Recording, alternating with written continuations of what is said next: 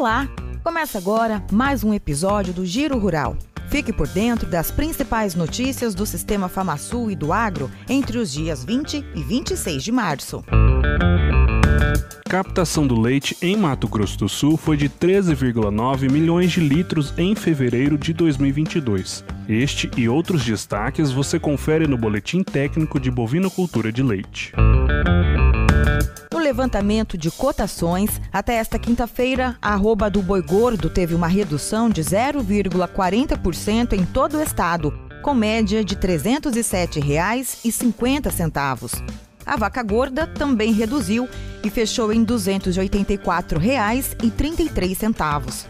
Nas cotações de grãos, em Dourados, o milho teve uma diminuição expressiva de 11,11%, saindo de 90 reais na segunda-feira para R$ 80 nesta quinta. A saca da soja também teve queda no estado, média de R$ 180,75, um número 3,66% menor se comparado ao início da semana. Presidente do Sistema FamaSul, Marcelo Bertoni, foi nomeado o novo presidente da Comissão Nacional de Assuntos Fundiários da CNA, a Confederação da Agricultura e Pecuária do Brasil. A portaria número 5 de 2022 foi publicada neste dia 24 e também designa os produtores rurais sumatogrossenses Moacir Reis para o cargo de presidente da Comissão Nacional de Silvicultura, Rafael Gratão para vice-presidente da Comissão Nacional de Bovinocultura de Corte e Adroaldo Hoff Hoffman, primeiro vice-presidente da Comissão Nacional de Aves e Suínos.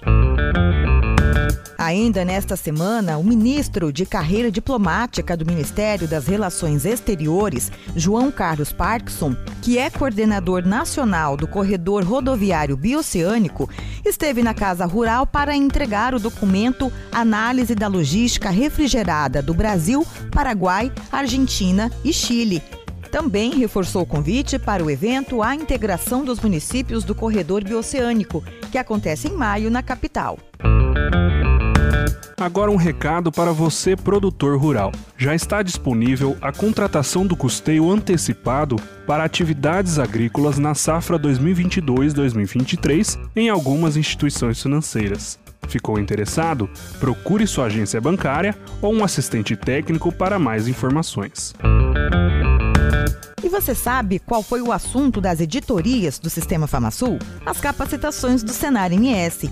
Em mercado agropecuário, o início das aulas para mais de 650 alunos, entre calouros e veteranos, e as mais de 1.500 inscrições nos cursos técnicos. Em Educação no Campo, a capacitação semipresencial, que recebeu 240 novos estudantes nas áreas de fruticultura, zootecnia e agronegócio. E no Transformando Vidas, o depoimento de Lucas Moreno, que se formou em engenharia civil, mas seguiu a carreira no campo e a vocação da família após curso de técnico em agropecuária.